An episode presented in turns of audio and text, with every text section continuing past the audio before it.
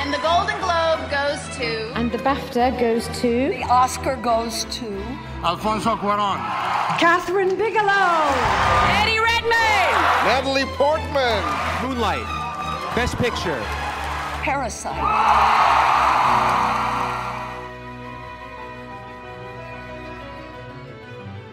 Bienvenida gente bonita al podcast de la estatuilla. Ya estamos eh, de regreso con otro bonito programa en donde, ¿qué creen? Vamos a platicar sobre el gran festival, ¿no? El, tal vez el festival más prestigioso que hay en el planeta. Se trata de Cannes, ¿no? El Festival de Cannes 2022 ya tiene programa. Por lo menos ya sabemos quién va a competir por la Palma de Oro, por Un Certain Regard. Sabemos de algunas películas que van a estar eh, fuera de competencia, pero pues ahí van a estar. Algunas premieres, proyecciones especiales, de todo. Y tenemos una cantidad exquisita, ¿no? De, cineastas y de cine que, que, nos espera durante los próximos 12 meses, eh, porque sabemos que pues de Cannes arranca el camino de, de, muchas películas. Y para platicar de toda esta programación y también de la película de la semana que es El hombre del norte de Norman de Robert Eggers, para todo eso me acompaña el buen Jorge Espinosa. ¿Cómo estás, amigo? Muy, muy bien, muchas gracias. Aquí siempre, siempre un gusto estar aquí para platicar de múltiples temas. Y pues Cannes con todo, ¿no? O sea, la verdad es que es un, como se espera, como es todos los años, es un gran, gran programa con algunos problemillas, ¿no? Como que, como que a la gente de Cannes no, no, no está enterada que existe Latinoamérica y allá es costumbre. Si tienen una o dos ahí en la palma de oro, pues ya es ganancia, ¿no? Pero pues generalmente nos ignoran vilmente. Pero bueno, vamos a, empezar a, a, a, recorrer por este, por la programación del festival, que creo que, que vale la pena y muchísima calidad. Eh, quisiera comenzar con David Cronenberg, que regresa, que viene en modo full body horror con Crimes of the Future, que es protagonizada por Vigo Mortensen, Lea Seydoux y Kristen Stewart y pues está, está interesante, está, me, me, me agrada, eh, porque ya eh, en cuanto se anunció la programación, Neon, que se la sabe con el marketing, eh, sacó póster francés, póster gringo y Steels con Kristen Stewart, con Vigo Mortensen, con toda la cosa, y hasta un teaser trailer que se ve bastante perturbador y bastante interesante. ¿Cómo ves aquí Crimes of the Future? ¿Lograste leer el, el teaser, por lo menos? No, no, no, no he checado el teaser, pero desde, desde que anunciaron que iba a ser, yo dije como, oh, quiero ver eso. Así, sí. sí, desde que, desde que habían anunciado que iba a ser con Lia y con, con Kristen, yo se quedé como, ah, quiero verla. Eso suena algo muy interesante. uh, la verdad es que, pues, sí es, sí es de las que más es, esperaba. Eh, una, cuando vi la lista fue como que, ah, que es, hay que verlo, ¿no? Aparte, to, topa la sinopsis. Mira, es un querido artista de, de, performance ha adoptado el síndrome de evolución acelerada, brotando nuevos e inesperados órganos en su cuerpo. Junto a su pareja, convierte la extracción de estos órganos en un espectáculo que sus fieles seguidores maravillan en teatro en tiempo real, ¿no? O sea, esto está, está, loco, es totalmente Cronenberg, eh, o sea, ya, ya que haces el teaser te, te, vas a dar tinta, o sea, ya, ya, ya puedes como sentir las ñañaras, ¿no? En tu cuerpo, ya sientes como, que estoy viendo, sí, ¿no? voy preparado para retorcerme en, el, sí. en mi asiento sí, esta, esta definitivamente va a dar bastante de qué hablar.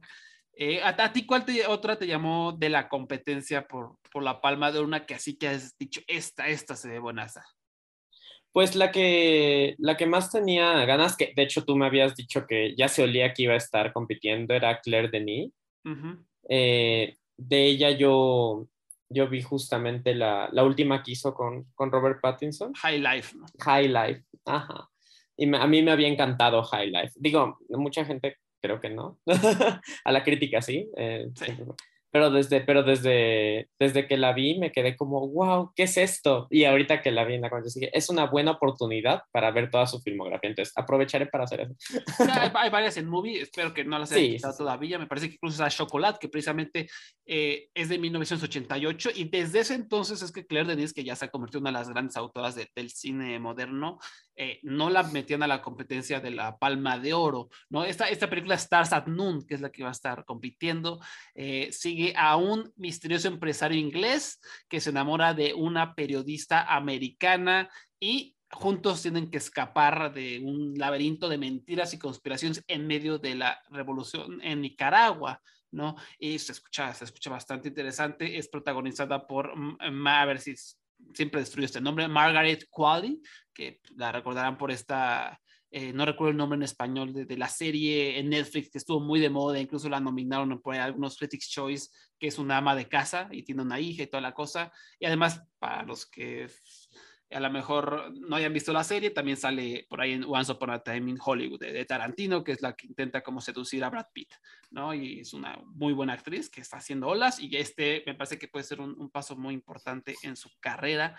Y, también hay que decir, o sea, Claire Denis hace algunos meses acaba de estrenar otra película, que es la de Both Sides of the Blade, que es como sobre un triángulo amoroso, sale por ahí Vincent Lindon y ganó mejor dirección en Berlin, que es una cosa importante, ¿no? Entonces... Uh, es, es, me parece muy destacable, ¿no? Lo de Claire Denis, que a sus, me parece, tiene, tiene 75 años, tenga dos películas, este año compitiendo en Berlinel y en Cannes por la Palma de Oro. Sí, sí, está, está bastante interesante eso. Y en, general sus películas siempre son, o sea, porque me acuerdo que de High Life sí era como, ves el score de la crítica y es alto y la gente como que, de hecho tiene como creo que 50 en Rotten y todo, pero todas son así, o sea, todas son como muy amadas por la crítica y la gente como que no es tan accesible tal vez, o no Sí, yo no sé si sea el caso de todas sus películas, pero sí es algo que, que, yo he notado, o sea, como que es muy de nicho, o sea, es, mm. es muy de cineteca, pues, o sea, no, no, no, a lo mejor no es una directora que logre, que digo, no, estoy diciendo que tenga que hacerlo para ser exitosa, sino que simplemente a lo mejor no es, su estilo no es algo que las masas eh, en general puedan digerir fácilmente. Ok, pues está bien, ¿no? Eh, otra que, que a mí, em, siguiendo por el tema también de las mujeres, que aquí lo vamos a ver, eh, es un gran problema el de Canes. el director, que es un pelayo de aquellos, dice puras mentiras, dice que, ah, sí, seguimos mejorando, eh, canes para las mujeres, mucha representación y por Chile eh, tienen solo tres mujeres en la competencia de 18, o sea, 18 lugares y solo tres mujeres compitiendo. El año pasado fueron cuatro, o sea, todos vamos de, de mal en peor. ¿no? O sea, la verdad es que, y, y, y, no es algo que sea como, ay, pues fue casualidad, no, o sea, esto es constante, ¿no? Es constante. Por algo, el año pasado esta Julia Ducournau se convirtió en la primera mujer en ganar en solitario la Palma de Oro, ¿no? Porque ya en cambio, ya en cambio lo, ganó hace algunos años, pero empató con alguien, o sea, ni siquiera los franceses fueron capaces de darle la Palma de Oro a Jane Campion, no, tenía que compartirla porque es mujer, ¿no? Apenas Julia Ducournau fue la primera el año pasado, entonces está súper atrasado el tema eh, y es algo que se nota mucho en Francia, ¿no? En cuanto a la cultura, luego ver las nominaciones a los César, que pasó con Retrato una mujer en llamas, hay un problema bastante feito por allá y pues ya, ese es otro tema, ¿no? Eh, aquí, eh, otra de las mujeres que está compitiendo, que por lo menos es una buena noticia, es Kelly Reichardt, ¿no? Que hace dos años nos trajo la magnífica, preciosa First Cow, eh, primera vaca, y que está en movie, si no la han visto, veanla, es tremenda, una maravillosa, un maravilloso comentario sobre capitalismo, sobre especismo también, sobre colonialismo y también sobre amistad. Y ahora nos trae esta película que se llama Showing Up, que es protagonizada por Michelle Williams y John Magaro, que es el protagonista de First Cow, que es la historia de un artista preparándose para una importante exposición, ¿no? Y pues es Kelly Reichardt, ¿no? Una, autora que, que, ha estado haciendo olas últimamente. ¿Cómo ves? Ella ya había trabajado con Michelle Williams, ¿no? Eh, antes. en, algunas, creo, ¿no? O solo en... Sí, son colaboradoras bastante frecuentonas sí, me acuerdo que en un como western. Estuvo por ejemplo en eh, Certain Woman del 2016. Wendy and Lucy. En Wendy and Lucy también estuvo por ahí Michelle Williams. Ya son como colaboradoras frecuentes. Constantes. Ya se la saben. Entonces, y bueno, también qué bueno ver a, John Magaro, que me parece hizo un gran trabajo en Primera Vaca. Y pues es una mujer que tienes como este approach muy, siento, naturalista, Eh, no sé, o sea, que igual, o sea, en ese sentido es parecida a Claire Denis en el sentido de que no creo que su arte apele a las masas, ¿no? Porque requiere a lo mejor un poco de, de, reflexión, de meditación. Eh, eh, se le asocia como mucho a, cine lento, que mucha gente pues no le gusta. Eh, son personajes pequeños, en comunidades pequeñas, sobre la clase trabajadora normalmente. Entonces, pues, pues, es un estilo minimalista que no siempre pega, pero que, que es muy valioso, ¿no? Y que vale la pena resaltar. Por ejemplo, a mí me pasó con First Cow, precisamente que pues la vi y me hizo, ah, me gustó, pero no sé. Y cuando me senté a escribir la crítica fue como, oh, oh, oh. ¿no? Empiezas a encontrar cosas, ¿no? sí, sí, sí. Pues, oh, Dios mío, esto es increíble, ¿no? Y pues sí, así es Kelly, Kelly Raika, pues qué bueno verla. Aquí está una de las películas que, que se rumoraba podía estar lista y, y estoy, estoy emocionado por, por ver qué, qué podrá hacer. A mí la que me, me, llama la atención también es la de Armageddon Time de este James Gray, porque con Adastra me pasó eso que dices, o sea, yo fui a ver Adastra y me quedé como, ah, de hecho hasta como, es que además yo cometí el, ter no, no terrible error, creo, pero la fui a ver en 4DX y pues, o sea, pensando que es, es el espacio, y en realidad lo que hacen es que sí, te, se mueve el asiento, pues, eso se mueve de manera muy suave mientras estás por el espacio. Sí es más inmersivo, pero no en el sentido que esperas del 4DX, ¿sabes? sí, no, o sea, no me imagino con mucha acción, ¿no? Sí, no, no, no, no, no, no, fue como que me acuerdo que yo, yo salí así como, bueno, no sé si hubiera pagado por el 4DX, pero, pero sí, sí, al final cuando la, la reflexioné, la pensé, se me hizo una película brillante, increíble. Um, y, y, él trata temas así, o sea, bueno, él, también vi la de, la de Amantes, hace mucho tiempo, eh, que era con Gwyneth Paltrow, y me acuerdo que también era lo mismo, que cuando la vi fue como, ah, no sé si me encantó, y conforme la piensas te deja. Entonces, espero mucho de esta también, de esta, de esta que viene, porque Adastra tampoco encantó, ¿no? A la, a la, a la, a la crítica le gustó y se convirtió, ¿sabes qué? Sí. Adastra como que en este favorito de film Twitter, ¿sabes qué? Adastra fue el last duel de ese año. Ah, ya, ya. Gente que la vio le encantó, o sea, pero que la vio, no que no has visto este tweets, como suele acostumbrar mucho eh, mucha gente, no, o sea, que la vio, le encantó y fue así como, ¿cómo es que esta película no estaba a ganar 100 Oscars? Es increíble. Y también James Gray se ha convertido en este como igual, como film Twitter approved, ¿no? A, los cinéfilos de Letterboxd le encanta James Gray, pues. Eh, y, y si Adastra, como dices, o sea, como que nadie la fue a ver, nadie la peló, la misma, no me acuerdo quién era su distribuidora, creo que era Warner, no recuerdo bien pues ahí la dejó flotando literalmente en el espacio.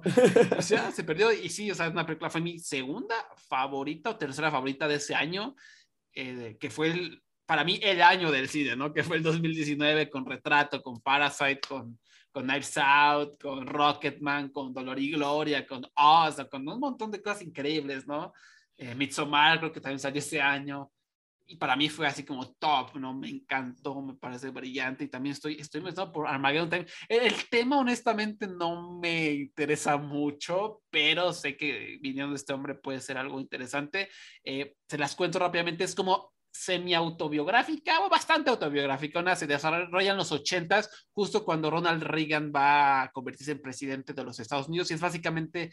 Eh, el crecimiento del director, ¿no? que obviamente va a tener algún alter ego, eh, creciendo en Queens, ¿no? Una familia cálida y ruidosa, ¿no? Con su abuelo, que, que siempre le están alentando sus aspiraciones artísticas.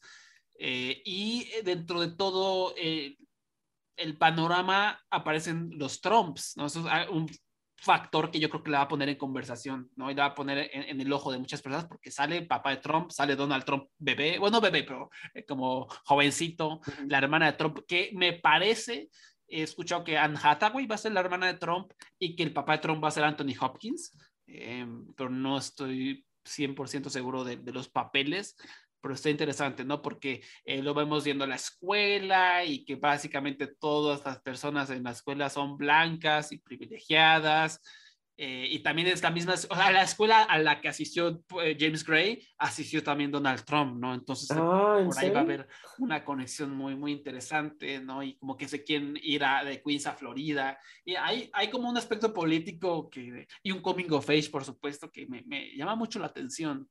Eh, a ver, a ver qué sucede, a ver qué sucede. Sobre todo, también va a estar Jeremy Strong, eh, que sí es últimamente muy famoso por Succession. A ver cómo le va.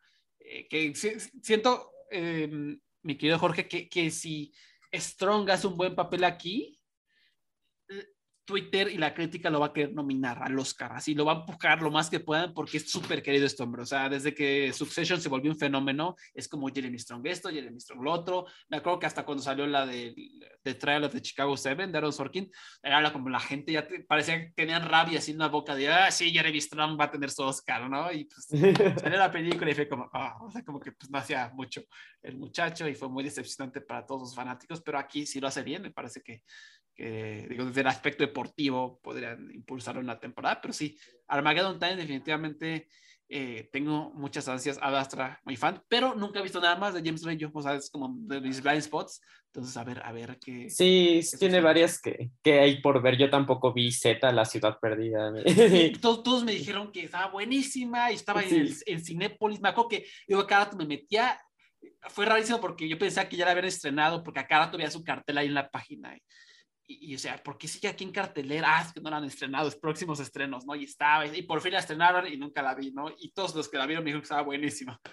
Sí, tengo también ese. Y The Immigrant también la hizo con Marion Cotillard, que también es otra que tenía pendiente, así de, ah, la voy a ver cuando salga, y nunca la vi, así, de esas veces que se te pasa, así pasó. sí. es, que, es, que, aparte esos autores que casi no están en plataformas, o sea, como que todavía no es famoso y no lo pelan mucho, eh, sí, todavía es de nicho es de nicho, entonces es una buena oportunidad para que nos pongamos al día con su filmografía desde la película. Eh, ahora te voy a contar yo de mi más esperada de todo el festival y también es mi segunda película más esperada de todo el año desde que la vi eh, en diciembre del 2021 dije esta, esta es, es dirigida por Robin Oslund, el director de The Square, que ganó el, la Palma de Oro en el 2017. También dirigió Force Majeure, que esa no la he visto, pero ganó este, el premio del jurado en la sección Hubo un Certain Regard en el 2014. Que aquí hago un paréntesis rápido. Un Certain Regard es como la sección secundaria como para nuevos cineastas, un poquito cine a veces experimental. Sí, es donde siempre nos ponen a los latinos. Ahí hay más cine latino que... Exactamente. Eh, a, a, veces incluso usan para graduar a los directores, ¿no? Por ejemplo, hay este, no sé, suele haber como un director que le va muy bien y ya la siguiente ya está en la, en la competencia principal. Ahorita vamos a hablar de uno de ellos, ¿no? Pero bueno, regresando, pues el Robin Osland ganó este premio del jurado en On Certain Regard, luego la Palma de por después y aquí podría repetir porque Triangle of Sadness, que, que va a tener su estreno mundial en Cannes, es una comedia negra sobre un grupo de adineradas personas. En general se centra alrededor de dos modelos que están pasando por una crisis, ¿no? Se van a un crucero con un montón de gente adinerada, resulta que el capitán es un marxista interpretado por Woody Harrelson que eh, deja varado el barco y deja a todos abandonados en una isla desierta. Entonces, como todos son gente rica e inútil, la única persona que es útil en toda la isla es la cocina, es la limpiadora, la que limpia el crucero. Y como es la única que sabe cocinar, pues ahora ella es la que tiene el mayor poder, ¿no? Entonces toda la gente rica se las pela. ¿no? esa es como la premisa simplemente. Y estoy fascinado, o sea, me muero por ver esa película. Eh, Robin Oslund, o sea, simplemente lo la premisa y pienso que va a ganar la, la, palma de oro otra vez, ¿no? De, tan, tan divertido que se escucha, pero pues quién sabe, ¿no? A lo mejor es su, es su primer strike, ¿no lo sabes? ¿Tú cómo ves? ¿Le tienes esperanzas a esto o suena demasiado? Sí, no, no. Sí, no, no, no, desde que a mí me encantó The Square, me acuerdo cuando la vi, yo estaba fascinado con The Square y esto suena también que puede hacer algo muy, muy divertido y muy loco. Yo también cuando, cuando leí, leí en la estatuilla justo de que te yo, ay, no manches, quiero ver eso, quiero ver cómo se desenvuelve eso, ¿sabes? Porque también como demostró, o sea, en The Square es una película muy poco convencional en varias, te saca muchas cosas así eh, repentinas y aquí quiero ver cómo qué tanto juega con ese factor, porque la premisa por sí misma suena interesante, pero ahora todo lo que puedes hacer con eso, la verdad, estoy, muy intrigado. Sí, sí, sí. Y a ver, te, quiero preguntar, ¿tú te acuerdas de esta película sueca que en, hace algunos años la nominaron a Mejor Maquillaje que se llama Border? Sí, sí, sí, de...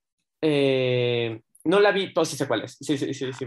Ali Abasi, ¿no? Se llama este director que, que, vaya, que, o sea, hizo como una gran ola border, ¿no? Porque fue así como... Sí, no, fue famosísima en todas partes, me acuerdo, y también creo que, o sea, eh, de hecho, es de esas cosas que todo el mundo hablaba en redes, en Twitter, Sí. y, y que, y que dije, voy a verla, voy a verla, y, y no, se me pasó. Pero sí hizo una, fue muy popular en muchas partes. Sí, y una película súper creativa que igual también fue inesperada su nominación a un Oscar, ¿no? Esta película sueca, rarísima, incluso tú ves el tráiler y está como medio perturbador el asunto, ¿no? Pero fue como la carta de presentación de, de este Ali Abasi y que ahora regresa a Cannes a la competencia principal por la Palma de Oro con Holy Spider, que suena tremendo, ¿no? Sigue a un hombre de familia llamado Said, que se embarca en su propia como misión religiosa. Él quiere limpiar a toda la ciudad iraní de Mashhad eh, de la gente inmoral y de las prostitutas, ¿no? O sea, quiere limpiar esta, ve a las prostitutas como inmoralidad y corrupción en las calles, entonces empieza como a matarlas, ¿no? Y, eh, pero también se desespera porque eh, el público no está como interesado en su misión divina, ¿no? Entonces está bastante perturbadora esta premisa, ¿no? Sí, no, no, sí, sí, sí suena muy interesante. Suena algo que puede causar mucho impacto. Sí, si usted, usted, usted suelta, póngale pausa y métanse a YouTube a ver el tráiler de Border, ¿no? Y vean como la- las sensibilidades de este hombre. Y es algo, ah, no sé, te pone como la piel de gallina, es algo muy extraño, no, no sé cómo describirlo, pero es un cineasta muy singular, ¿no? Y aquí, híjole, Spider, con, con lo que les estoy leyendo, pues sí, híjole, esto, esto se ve muy, muy, muy interesante, definitivamente. ¿Y qué más tenemos también? Una que me llama la atención, eh, se escucha muy sencilla la premisa, pero es un director que hizo Olas algunos años, eh, se llama Lucas Dont. Él eh, obtuvo la Queer Palm, o sea, para la mejor película con temática LGBT, eh, en el 2018 y también ganó la Cámara de Oro, que es la- el mejor debut de, de todo el festival, eh, por una película que se llama Girls, que tiene por ahí una temática transgénero que en su época causó controversia porque no es una buena Ah. representación.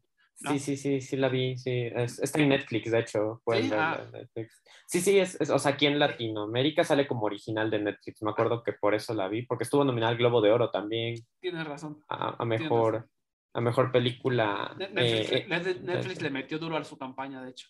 Sí, sí, sí, fue justo como sorpresivo que no, que no quedara. Creo que fue muy controversial el tema. Es que, ah, sí, la, la representación es pro- problemática en esa, en esa película. ¿Tú sí la viste? No, nunca la vi. Pues, m- Ah, me acuerdo de la controversia y, y ahorita últimamente como que la como que lo quiere este, volver a resurgir. ¿Por qué? Pues porque va a sacar su segunda película que se llama Close, ¿no? Que es sobre la caótica amistad de dos jóvenes. O sea, como que dos chavales están a punto de llegar a la adolescencia y, y su amistad se rompe y, como que es como intentar comprender por, por qué se está rompiendo, qué está pasando. ¿Se escucha? Linda, el póster se ve precioso. Eh, digo, este hombre por algo hizo olas en el 2018 con esas películas, eh, gustó mucho al jurado de Cannes, a la gente de Cannes, ganó, o sea, Queer Palm y Cámara no es cosa fácil, entonces se esperan muchas cosas de, esto, ¿no? Se llama Lucas Donte, el cineasta, y pues a ver, ¿no? Precisamente es un poco lo que se hablaba, alguien que debuta en otra sección y poco a poquito se va moviendo, ahora eh, también llama la atención, tiene como tiene 30 años, ¿no? Y que Ah, tengas está- 30 estaba súper joven. está chaval, que tengas 30 años y estés ya compitiendo por la palma de oro, es- son letras mayores, ¿eh? De esas, eh, sí, sí, sí la veré. Sí, a mí me acuerdo que Girls sí fue como... mm, o sea, es que también, también ya la ves después de toda la controversia, porque salió en Netflix muy tarde, o sea, ya todo el mundo había hablado de todo lo que se Mm. podía de la película, y ya que la fue como, ah, sí, rayos. Así como, ah, no sé cómo sentirme al respecto. Pero, pero, pero la verdad es muy efectiva, o sea, en, en términos del impacto que provoca, es, es bastante efectiva. Eh, no sé, la representación está mejor, pero, pero es muy efectiva. Entonces, a ver, a ver, qué, a ver qué tal está. ¿Qué tal está esta? Como dices, no, no es fácil llegar a la palma de oro a los 30 años, entonces eso está muy interesante. A ver, A mí la que, la que leí y me llamó la atención fue Broker. sí, sí, sí. Ah, sí, no, y, cuando vi la premisa, lo de las cajas para dejar a los bebés, la gente que, bueno, que la premisa es de, de, em, de que se dejan estas cajas afuera, ¿no? Para que la gente que no puede hacerse cargo de sus bebés los deje allí. De manera anónima y ya que alguien más los cuide, ¿no? Eso, eso sí me quedé como ¡ah! interesante. Y además, bueno, no sé cómo lo maneje, pero eh, Shoplifters me gustó muchísimo, me acuerdo, en, en su tiempo, fue muy linda. Como que fue una pena que se estrenara justo con, con Roma, porque todo el mundo estaba hablando de Roma en la Sí. Como, como decíamos otra vez, ¿no? Cuando hay una película internacional en los Oscars que gana todo, como que solo existe esa película y el Sí. resto de nominadas, ¿no? Lamentable. No, aparte también le tocó Cold War, que más Ah, o menos sí. también la intentaron impulsar y pues peor tantito, ¿no? Ah, Na- sí, Nadie no, peló Shoplifters. Nadie peló Shoplifters, porque también estuvo la, la alemana, ¿no? Eh, que también estuvo fotografía. Eh, Sí, o sea, ¿cómo se no era Cold War, Cold War también estuvo en, en, en fotografía, Sí, Lucas sí estuvo- el- el- el Estuvo. Cold War y estuvo Never Look Away. eh, Ándale, esa, que esa fue la sorpresa, ¿no? Como ahora, ah, también fotografía está brutal, la fotografía, tienes razón. Tienes Sí, razón. que es la- las dos estuvieron en fotografía. Que ese año tres, tres películas internacionales estuvieron en fotografía y fue como una locura porque fue como, Sí. ¿qué? Sí, sí, sí. ¿Por? Y, y bueno, con esas tres, pues nadie peló Shoplifters. O sea, nadie peló ni a Shop, ni a pobre Shoplifters, ni a Co- Copernaum. Entonces, sí. sí, pero sí, es, la verdad es que sí me llama mucha atención. Sobre todo por cómo la trata, porque eh, The Shoplift, Shoplifters es una película muy, como, no sé cómo decir, como tranquila, como que aunque tiene temas fuertes, se desenvuelve de manera como muy sutil, ¿no? Sí. Entonces, no sé con un tema tan fuerte como este de los bebés, cómo lo vaya a desenvolver. Si va a ser un, un estilo como naturalista, que va a ser como, ah, como si, si todo fuera tan casual, o si va a ser algo impactante. Estoy, estoy sí. intrigado. Sí, o sea, el, el el póster es como, se ve como un road trip, casi, casi están, literalmente hay- ha habido dos pósters y uno es como una van pasando como casi, casi por el desierto, parece Nomadland el póster, ¿no? Este, y, y el otro está como lo- los actores, se los platico, dentro de un coche, como medio platicando, sonriendo, hay un bebé atrás, entonces parece que va, va a tener un tono liviano, eh, Ujú. pero quién sabe, o sea, a lo mejor va a ser algo muy humanista que te toque el corazón, ¿no? Como Shoplifters. Ujú. Eh, pero sí, grandes expectativas, porque además protagoniza Son Kang-ho, que para los que no lo topen, era el papá en Parasite, ¿no? Que le Sí. robaron una nominación al Oscar ese año. Este, está por ahí también Lee Ji-wen, que a lo mejor aquí no la conocemos, pero allá en Corea del Sur es como, wow, de hecho su nombre artístico es IU, o sea, así IU con mayúsculas, es una cantante queridísima, famosísima, me puse a ver un ratito ahí redes sociales y es la locura, toda la gente la ama, ¿no? O sea, es una persona súper, súper, súper, súper popular, ¿no? Tiene un montón de, de que conciertos y de discografía y filmografía y, y de verdad eh, creo que esto va a ayudar por lo menos a la taquilla de Broker en Japón, ¿no? Ya, por acá no creo que eso es un factor que importe tanto, pero bueno, pues es algo a, a tomar en cuenta para, para, el éxito de la película y pues a ver, ¿no? También, o sea, repito, eh, yo, eh, Shoplifters ganó la Palma de Oro hace a tres años, ¿no? Fue Shoplifters, Parasite y este, ¿quién ganó después? No, ah, bueno, después Eh, fue Julia Ducournau, ¿no? Fue Titán, ¿no? Porque nos saltamos un año. Eh, y Bro Broker está, suena poderosa, suena bastante poderosa, hay que echarle el ojo. Y, y, bueno, hablando de películas asiáticas, otra que definitivamente va a estar ahí en la conversación es la de Park Chan-wook, que va a debutar su nueva, nueva película titulada Decision to Live.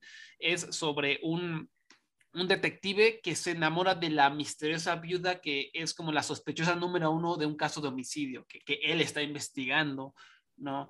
El póster está precioso. Park Chan-wook es un director muy querido. Él hizo The Handmaiden, hizo Old Boy, que después este, Spike Lee la quiso volver a hacer a Hollywood y un desastre. Eh, entonces es un director muy, muy popular que, que yo siento, Jorge, de hecho, en mis estúpidamente tempranas predicciones al Oscar 2023, eh, yo lo puse como mi, mi carta extranjera, ¿no? ¿Qué esta va a ser? ¿Por qué? Porque siento que la gente ha estado esperando a, a la nueva película de Park Chan-wook, que salga, que salga para, para darle todo su amor e impulsarla, porque The Handmaiden sí. fue un hitazo. Sí, The Handmaiden fue muy querida, ¿no? Fue un, de hecho, que, que eh, fue una tristeza que no estuviera nada realmente, no sé sí. porque The Handmaiden sí era de esas películas que todo el mundo hablaba, hablaba, hablaba, hablaba todo el tiempo. Sí, de hecho, ganó, sí me acuerdo, ganó los BAFTA, o sea, ganó la, estuvo la en los BAFTA. extranjera uh -huh. y los Oscars como que no, no la, sí, no la los, pelaron mucho. Los Oscars siendo Oscars la ignoraron vilmente, entonces... De hecho, ahorita, ahorita, me metí a ver su, su, palmarés y es brutal. O sea, Handmaiden está nominada hasta en la sopa, ¿no? Increíble. La, la, sí, la sí, pero eso es como sorpresivo que en los Oscars. Porque los Oscars luego han nominado películas, sí. como decíamos, como Border o como I Am Love, que nominan de repente así, así sea vestuario a, a, a maquillaje, pero de Handmaiden fue como. no la vamos. En general creo que los Oscars no les gusta el cine asiático, pero esa es otra conversación para otro tema, otro día. Sí, sí, sí. pero, bueno, Park Chan-wook, ya un director muy querido que, que si aquí, si, si, entrega algo increíble, pues podemos estar hablando de un hitazo, ¿no? Y, y la premisa a mí me, me, me llama mucho la atención. Sencilla, pero llenona, bastante llenona, por lo menos para, para, mi cerebro. Si sale otro Hangmaiden o si le sale un... Porque, ah, bueno, a mí me gusta mucho Stoker de él, no sé si la viste. No, nunca la vi. ¿No? Ah, ya me encanta, está increíble. Ajá, sí, es con esta Mia Wasikowska y Nicole Kidman. Y eh, bueno, está increíble. No, no te digo de qué es. Ajá, sí, o sea, no te digo de qué es para que la veas porque sí está increíble, pero esa película dividió a mucha gente. O sea, esa sí fue como, creo que tiene como sesenta y tantos en Rotten. Y, por ejemplo, Empire le puso 10 de 10 por lo que estoy viendo ahorita, pero The Playlist le puso 16 de 100, ¿sabes? Es como que, Ah, ajá, y así como que mucha gente no le gustó, mucha gente sí le gustó. A mí, a mí soy de las personas que le puso 10 de 10, pero, pero a ver si sale algo así, porque también esa es como muy perversa, como un thriller, y esta suena un poco que puede ser ahí, así también. Entonces, dependerá. Pero de que hay que verla, hay que verla. Y, digo, otra vez desde un punto de vista deportivo, pues Park Chan-wook sabe cometer también humor negro un poquito a sus, a sus temáticas que suelen ser pesadas ¿no? Es un hombre que sabe cómo jugar con los géneros y, no sé, simplemente me recordó a Parasite, ¿no? A, a, a, Bong Joon-ho, que pues, también le metió humor, eso, e, e, eso fue lo que se hablaba mucho esta temporada, ¿no? Ah, es que eh, lo que tiene esta película es que mete humor y mete esto y mete el otro y lo hace de manera orgánica y digo, Park Chan-wook también es un maestrazo, también es uno de los grandes directores del cine surcoreano, del cine mundial, a pesar de que no sea tan conocido gracias a que Hollywood es bastante, este, le gusta fingir que no existen las películas con subtítulos, pero bueno, es, un gran, es un gran, gran, gran director, entonces, como que te digo, me da esa sensación de que la, van a querer impulsar, pero bueno, eso es el aspecto deportivo, el aspecto artístico, por supuesto que esperamos y con ansias este, este película, ¿no? no de, Cannes, ¿no? Que esperamos, esperemos Movie lo pueda comprar y que por acá llegue. Siempre Movie es nuestra esperanza, ¿verdad? En este tipo de películas. Es como, ojalá Movie compre todas. sí, sí. O de, por ahí, sí, de Caníbal también, Dios me los bendiga, también siempre. Eh, también siempre traen cosas, sí, sí, sí.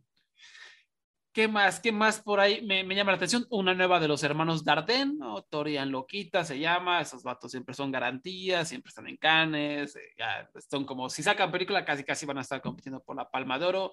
Eh, Kirill Serebrennikov, que es un director bastante bueno, también va a sacar una película llamada Tchaikovsky Wife, que, que me agradó su, su premisa, déjame te la, te la relato, es básicamente la historia de una mujer brillante, joven y bella que nació en la aristocracia en el siglo XIX en Rusia y ella pudo haber sido lo que quería, pero está obsesionada con casarse con Peter Tchaikovsky, ¿no? El gran compositor. Eh, finalmente el compositor acepta esta unión, pero es que les puedo leer lo que hice completo, pero siento que ya es un spoiler. Ah, sí, sí, esas veces que es como, ya, esto ya no sé si es, si debería estar en la... entonces, básicamente, esta protagonista como que se empieza a volver loca, ¿no? Es lo que, lo que sucede, pero bueno, se escucha interesante. Y, Kirill Serebrennikov, eh, también es otro cineasta ya con, con Cayo, que de hecho va a estar una de sus películas, la de la Petrov's Flu, que compitió en la Palma de Oro hace dos años, me parece. Eh, o el año pasado, ¿cuándo fue que Petroflu? No, el año pasado compitió Petroflu. Va a estar en la muestra de la Cineteca Internacional, por si quieren irse empapando de este director. También Leto, una película que gustó hace mucho, algunos años, también compitió por la Palma de Oro, tiene un super soundtrack, es musical, está, está muy, muy interesante sobre como la, la escena del rock en, Leningrado, por la escena de rock underground en, en los ochentas es una gran, gran película. Entonces es un cineasta que también tiene sensibilidades interesantonas. Pues ya creo que eso, digo, también, o sea, ya les leo el programa ya completito. Va a estar Holy Spider de Ali Abasi, Les Armandiers de Valeria Brun Tedeschi, Crimes of the Future de David Cronenberg, The Stars at Noon de Claire Denis, Fair Etsu de Arnaud de Plechon, que también es otro que siempre está por ahí en Cannes, Historia Loquita de los hermanos Dardenne, Close de Lucas Dont, Armageddon Time de James Gray, Broker de Hirokazu Koreeda, Nostalgia de Mario Martone, RMN de Christian Ming, Mungyu, también alguien que ha ganado la Palma de Oro. ganó por pues, cuatro semanas. Sí, eh, nunca me saludes, cuatro semanas, tres, no, cuatro meses, Tres Ah, sí, semanas, dos días. Dos días. Exacto. Qué- qué- qué bueno que lo mencionas. Esa fue una de las películas que, si no mal recuerdo, fueron de las que empujaron a, a- a- a la academia a cambiar su sistema de votación de películas internacionales. Sí, sí, porque fue una, una así, un, un escandalazo que no la eligieran, según Sí. yo, ¿no? Fue así como, ¿qué? O sea, ganó, ganó la Palma de Oro, ganó el premio FIPRESI, ganó los premios europeos. Fue así como increíble lo que está haciendo esta película. Véanla todos. Y llegaron las nominaciones al Oscar y, y ni siquiera creo que estuvo en los finalistas. Ese fue el problema, que ni siquiera la metieron a la, a la lista, a la prelista. Y fue como, ¿qué? ¿Cómo se atreve? ¿no? Y a partir de ahí, la academia cambió el formato para que antes eran solo 10 finalistas, ¿no? Ujú. y siete de ellos los vota como la gente, o sea, para tener acceso a votar por mejor película internacional, eh, cada miembro que, que, que quiera hacerlo tiene que ver un, un, cierto número de películas, ¿no? Digamos 15 o 20, ¿no? Y ya, ah, ya viste tus 20 películas, pues vota, ¿no? Ya. Y además de esas personas, esas personas tenían siete lugares, ¿no? De los 10 finalistas, y los otros tres ya eran generados por un comité, ¿no? El comité Salvador se les decía, ¿no? Se juntaban como unos jueces, como el BAFTA, lo que haciendo más o menos el BAFTA, ¿no? Se reunían y decían, ok, va, o sea, eh, nadie votó por esta, ¿no? Para que estuvieran las siete, ¿no? Nosotros sí la vamos a meter porque es un película, y ya, así era el, el comité Salvador que estuvo varios años eh, y de repente cuando llegó la pandemia dijeron vamos a expandir para darle más chance y se, se expandieron a 15 finalistas y ese comité Salvador desapareció, ¿no? Pero por muchos años eso fue como la, su, la, la, revolución que intentó hacer la academia para que no volviera a suceder esto de que, pues, ¿cómo no va a estar cuatro meses, tres semanas y dos días? No fue un escandalazo. No, pero bueno, Christian Mingyu es un director romano ya con tremenda, eh, tremenda filmografía, bastante querido. Eh, Graduation, Beyond the Ujú. Hill, from the Golden Age. Entonces, a ver qué saca aquí. R.E.M. Déjenme ver si, si ya hay, porque no de todas hay, este, lamentablemente, no de todas hay eh, sinopsis. Y de esta no hay sinopsis todavía. De esta no hay nada, o sea, ni siquiera está en su página que existe, Sí. ¿sabes? Sí, sí, sí. Está, está, es, que, está es que muchas fueron sorpresas, también hay que decirlo, muchas no se esperaba. De Armageddon Time había por ahí rumores, de, de Claire Denis se sabía que estaba haciendo, Showing Up, se, se, se planeó, de Decision to Live igual, pero de Christian Mingo nadie esperaba nada, ¿no? De, de Mario Barton igual, entonces por esas películas pues como que no tienen mucho, este, no, no, no se habló de ellas, ¿no? Entonces también está Triangle of Sadness de Robert Nussel, como la platicamos, Decision to Live de Park Chan-wook, Showing Up de Kelly Reichardt, Leila's Brother de Saed Rostagi, Boy from Heaven de Tariq Saleh, Tchaikovsky's Wife de Kirill Serebrennikov y Hai Haneo de Jerzy Skolimowski, que es un director polaco, ya tiene 83 años, 84, Ah, y sigue wow. haciendo películas, ¿no? Es tremendo. Eh, pero además de eso, tenemos la, la sección de un certain regard, que ahí sí, este, no nos vamos a detener tanto. Ahí, la mayoría, como ya dijimos, son cineastas que van empezando, que eh, a lo mejor es ópera prima, y esa es su gran oportunidad de darse, darse a conocer. Pero ahí me llama la atención que hay una película de, de Riley Keough, ¿no? Esta mujer que recientemente apareció en, este, en Sola, eh, que es una, una gran actriz, me parece. Ella va a dirigir una película junto a Gina Gamel llamada Beast, ¿no? Eh, no, no hay muchos, muchos detalles, pero definitivamente, pues, sí, simplemente conocer a, a Riley que suena, suena interesante, ¿no? Eh, sabemos que es sobre tres hombres eh, de la tribu Lakota viviendo en una reserva india que sus, como que sus historias se entrelazan, ¿no? Es, es lo que hay. Y Pues a ver, ¿no? Riley Keough, si es tan buena Sí, directora no, no. como actriz, va a dar de qué hablar. Sí, sí, sí, la verdad es que ella, bueno, es, es muy buena actriz en general. ya habíamos hablado de esto, ¿no? De En Sola, que me había encantado ella. Sí. Y en general American Honey también, me, me, me ha gustado mucho. Ella es muy buena, a ver, a ver, a ver qué tal. A ver, Eh, ¿qué- aquí, es, aquí es donde es- justo comentabas que es la única categoría en la que hay representación latina, de la, que está Ariel Escalante Mesa, ¿no? Sí, es la única, ah, que yo sepa, a lo mejor hay alguien ahí con descendencia Ujú. de algo, pero hasta donde yo sé, eh, la única persona latina del On Certain Regard, de la competencia, lo que sea, es Ariel Escalante Mesa, que es de Costa Rica, se llama Domingo y la, y la Niebla, su película. Eh, pues a ver, ¿no? Ojalá le vaya bien. O sea, es que se me hace, o sea, la, el cine brasileño que, que está saliendo es brutal, ¿no? El cine chileno, en México, por supuesto, me, me parece increíble que, que simplemente no haya más gente, o sea, es, inaudito.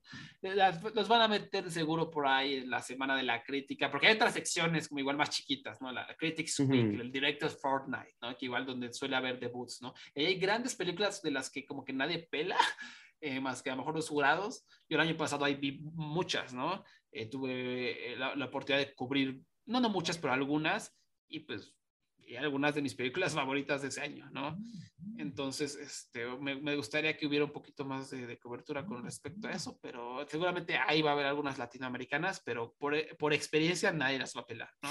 Este, lamentablemente. O sea, Medusa, el año pasado vi una película brasileña que se llama Medusa, estuvo... Sigo esperando que aparezca esa en alguna parte. y, pues, nadie la ha pelado, o sea, estuvo en TIFF y como que nadie la peló, y ha estado en festivales y es buenísima, o sea, buenísima con B mayúscula. Es es súper triste, ¿no? increíble. Sí, es triste porque, eh, para empezar, que no se pele nadie, no se pele nada de, de, las secciones que no está la competencia principal, ¿no? Eso también es un poco, no sé, o sea, hagan el esfuerzo, mijos. Sí, no, no, luego no llegan a ninguna parte, ¿no? O sea, no, ni, ni sabes, se tardan mucho tiempo en salir, pues es, es, la verdad sí está, sí está bastante, bastante triste que pese a estar en festivales grandes, no, así pasan desapercibidos. O sea, la verdad es que no se les da cobertura o tú qué piensas que sea, como que simplemente no hay interés. Yo, yo creo que parte de los, o sea, la cobertura tiene que ser en la Palma de Oro porque es súper prestigiosa, ¿no? Y también hay mucha fanfarronería en Cannes y está este aspecto que de la, el aplauso de 20 minutos, ¿no? Y y siento que tenemos que cubrir este, la palma de oro porque es el premio de la industria. Es considerado tal vez el premio más prestigioso que hay dentro de, de la industria mundial, eh, o sea, fuera de Estados Unidos, ¿no? Y yo me atrevería a decir que es, tiene mucho más eh, calidad que el Oscar, ¿no? Bueno, eso creo que es indiscutible. eh, pero yo creo que sí es como, solo tenemos que dedicar, y además hay muchas películas en competencia en la Palma de Oro, entonces hay que dedicarle nuestro tiempo y nuestros recursos a esto, ¿no? Porque estos son los directores, por algo los seleccionaron, ¿no? Y el jurado siempre es como el súper jurado, ¿no? Spike Lee, se, se rumora que va a ser Penélope Cruz este año, ¿no? Y, entonces me parece que eso como que le quita visibilidad a todo lo demás. Ya lo demás queda así como en el background y pues ojalá lo cubran y, y que sirva allá en Francia para darle eh, distribución a las películas, pero sí he notado que a veces cuesta trabajo que, que algunas salgan de, de, esa como burbuja, ¿no? Simplemente es como para empezar a dar pasos. Eso es, en mi pequeña, a lo mejor estoy completamente equivocado, pero me da la impresión de que sirve más para que los, para que los programadores de Canes te echen el ojo. Y a la próxima que metas tu siguiente película, sea como, ah, tú ya te conozco, te voy a dar la oportunidad ahora en esta sección, ¿no? En la competencia de la Palma de Oro. Eso pasó con Julia Ducournau, de hecho, ella, ella debutó Ro en, ay, me parece que fue la Critics Week o, la, o el Director Fortnite, que suelen ahí a ver este, debuts. Y pues ahí debutó y ¿qué, ¿qué, pasó? Que su siguiente película, que fue, el terror fue un hit. ¿no? Sí, fue un hit. Esa fue además comercial, ¿no? Llegó hasta, te daban las bolsas para que vomitaras, me acuerdo. sí, sí, sí, sí. Y también, también hay que decir, eso es parte de la experiencia Cannes, ¿no? Que cuando la proyectaron en Cannes, no, que la gente se desmayó y que la gente no la soportó. Siempre hay eso, siempre hay sí, eso. Siempre Con Cao también se desmayaron y... Sí, sí, sí. O, o, hay ovaciones de 16 minutos, que es como, o sea, siempre es la ovación, siempre hay noticias de ovaciones ya. Es ya hasta parece... De las hipérboles, ¿no? Totalmente. Sí. Sí, es como a ver qué ovación esperamos este año. Si sí, a una amiga justo le dije, ¿cómo es? Esta película fue ovacionada en Cannes. Y dijo, ¿qué no es ovacionado en Cannes? Y yo, sí. no, sí, es que, es que sí hace mucha noticia de, de toda la exageración. Sí, sí, es descaro. Más, más bien, lo que se mide ahora es cuántos minutos, de cuántos minutos Ajá, es la sí, ovación, ¿no? Sí, sí de 8 minutos, de 16 minutos. Es, es, lo más pretencioso y pues es Cannes, es, es el festival pretencioso. O sea, los que no sé si alguien haya tenido oportunidad de, de escuchar o de leer entrevistas de, eh, de su director Justin Theroux, no sé cómo se pronuncie, es Don Mamón, o sea, con todo respeto, es Don Pretensión, ¿no? El vato, es como, literalmente prohibió, fue las gentes que encabezó este movimiento de que si no es presencial, no hay canes, o sea, no hay virtual, no, no, no, tiene que ser presencial porque es la experiencia cinematográfica. Oye, la gente que se está muriendo me vale, de experiencia presencial, ¿no? El 2021, o sea, el año pasado, toda la gente ahí llena, estaba toda la pandemia, estaba fuerte la pandemia y les valió gorro, eh, no había restricciones de asientos, no había que usar tapabocas, todo como si nada, ¿no? No. ¿Por qué? Porque es la gran, no podemos manchar la experiencia cinematográfica, tiene que ser público completo y normal, como, o sea, es, es muy pretencioso el, señor, él como que engloba un poquito de lo que es la experiencia Canes, ¿no? También se la pasa diciendo estas mentiras de que sí, la inclusión femenina es muy importante para nosotros y puro Chile, ¿no? Entonces, este, ese es Canes, ¿no? Es mucha pretensión, mucha pomposidad, pero pues indudablemente ahí es por algo, ¿no? Porque hay enorme calidad. Em, y, ¿Y por qué dije todo esto? Ah, sí, este... porque hay que cubrir esas películas y, las demás, o sea, eh, Rob, la gente se desmaya y, ay, y, también me da la impresión de que son esta gente súper fresa y exagerada, ay no, me voy a desmayar, ¿no? sí, el drama. Eso, es lo que me imagino, ¿no? Como, ay no, se la cogió un carro, no, no llamen a los paramédicos, eso es lo que yo me imagino muchas veces. Sí, yo, yo, también siempre imagino eso. También cada vez tiene, tiene esto que también se escuchan que abuchean, ¿no? A la gente en, en el festival, ¿no? que pasó con Javier Dola. De repente ha habido esto, le abuchean, ¿no? Y le gritan cosas, ¿no? Que muchas veces es como, cállate. O sea, cuando yo lo escucho es como películas que, que tienen algo importante que decir y que la gente no les gusta. ¿Sabes de cuál me da muchísima rabia? Eh, la, The Nightingale de, de Jennifer Kent, la Ajá, de, sí, que es extraordinaria. The Nightingale es, una de las mejores películas que he visto en toda mi vida. es increíble. Eh, eh, es, o sea, no, no, no sabe, o sea, no hay palabras para decir. Sí, no, no, es maravillosa esa película. Me, me fascina también The Nightingale. Una locura. Y cuando salió, me parece que fue en, en Venecia, en el festival, eh, la, gente le empezó a gritar a la directora, ¡Nah! ¡Perra! ¡No! ¡Estúpido! O sea, le empezaron a gritar cosas porque los primeros 15 minutos son fuertísimos. Sí, son, muy fuertes. Brutales. Pero son justificados dentro de la trama de lo que es la película. O sea, está súper bien hecha esa película de, de, de Pepa, ¿no? Ah, no, pero a los hombres no les gustó y le empezaron a gritar, le empezaron a decir, no, y le abucharon. Y cuando fueron los, eh, los créditos, abucharon su nombre, ¿no? Así como súper exagerados, ¿no? Y parte de ese discurso se, se fue, fue goteando, fue goteando hacia la distribución de la película, que por supuesto fue nula, nadie la vio, nadie la, quería agarrar por, por toda la mala leche que le hicieron los críticos hombres, que no, obviamente no entendieron la trama, no entendieron lo, del... Es una tremenda película, tal vez la mejor película que ha habido sobre colonialismo, eh, brutal. Y pues nadie la vio, o sea, ¿por qué? Porque todo, todo empezó desde estos personas que le abucharon en el festival, súper importante, ¿no? De ahí se agarró la mala fama de que no, no la veas, es muy fea, es brutal, ¿no? Y pues así quedó, o sea, nadie la vio y es una lástima porque es una de las grandes películas del siglo XXI, realmente. eso está eso está súper triste. No sabía de eso, no sabía que la habían abuchado. ¿eh? Yo, yo cuando la vi me quedé fascinado. Dije, ¿por qué nadie está viendo esto? Y ya, bueno, ya, ya tú esto explica muchas cosas. Digo, además de que sí es muy fuerte, pero, pero la verdad sí nadie la peló, la verdad fue muy triste. Sí, sí. Sí, hubo controversia y que la gente, es esas veces que, que la gente ve violación y ve racismo y dice, no, está mal, hay que cancelar esta película, cuando no entiende que, o sea, que, que realmente es una crítica a eso, o sea, que, que lo está utilizando justificadamente dentro de su obra para hacer una conversación más grande, ¿no? Y aquí pues, hubo muchas de esas críticas, ¿no? Eh, de hecho, aquí estoy, estoy leyendo un comentario. En el Festival de Venecia de 2018, un crítico italiano, hombre, le gritó un comentario sexista al nombre de Kent cuando apareció en los créditos, ¿no? Y insultos similares se utilizaron hacia cuando aparecieron los protagonistas en la pantalla. No. Eh, sí es tremendo. Pero pues así, así, así está la, la industria, ¿no? Sobre todo pues, en Europa sabemos que está bastante este, atrasado el asunto. Eh, pero bueno, a, todo lo que iba con esto es que Ro, pues, eh, de, Julia Ducournau debutó en la Semana de la Crítica de Cannes, que igual es como otro programa, o sea, no se me confundan, es otro programa que aparece, otra sección, ¿no? Em, que aparece ahí en, el festival. Aquí debutó, le fue bien, ganó el premio Fipresi y ya lo, lo que decía Jorge, ¿no? De que ay, se, se desmayó la gente, y, pues, eh, ayudó a elevar el nombre de, de Julia que cuando regresó al festival con Titán, pues ya estaba en la competencia principal y pues el resto es Y ganó, sí. ¿No? Sí, sí, muy merecido, de hecho. Muy, muy, muy, merecido. Eh, y casi me pasa también, eh, la película que se anunció como noche de estreno fue un poco sorprendente. Eh, se llama Z, es de Michael Hassanavicius. Estoy muy intrigado por eso. de, hecho, aquí les, les tengo, no, no sé qué pensar porque digo Michael Hassanavicius, que como recordarán, él ganó el Oscar de Mejor Dirección en 2011, me parece, por dirigir eh, The Artist, ¿no? El artista Ah, sí. que ganó con mil premios Oscar y fue la sensación de la temporada. Eh, y Z es un remake de, para mí, una de las mejores películas de zombies de todos los tiempos, no es que la mejor, que es One Cut for the Dead.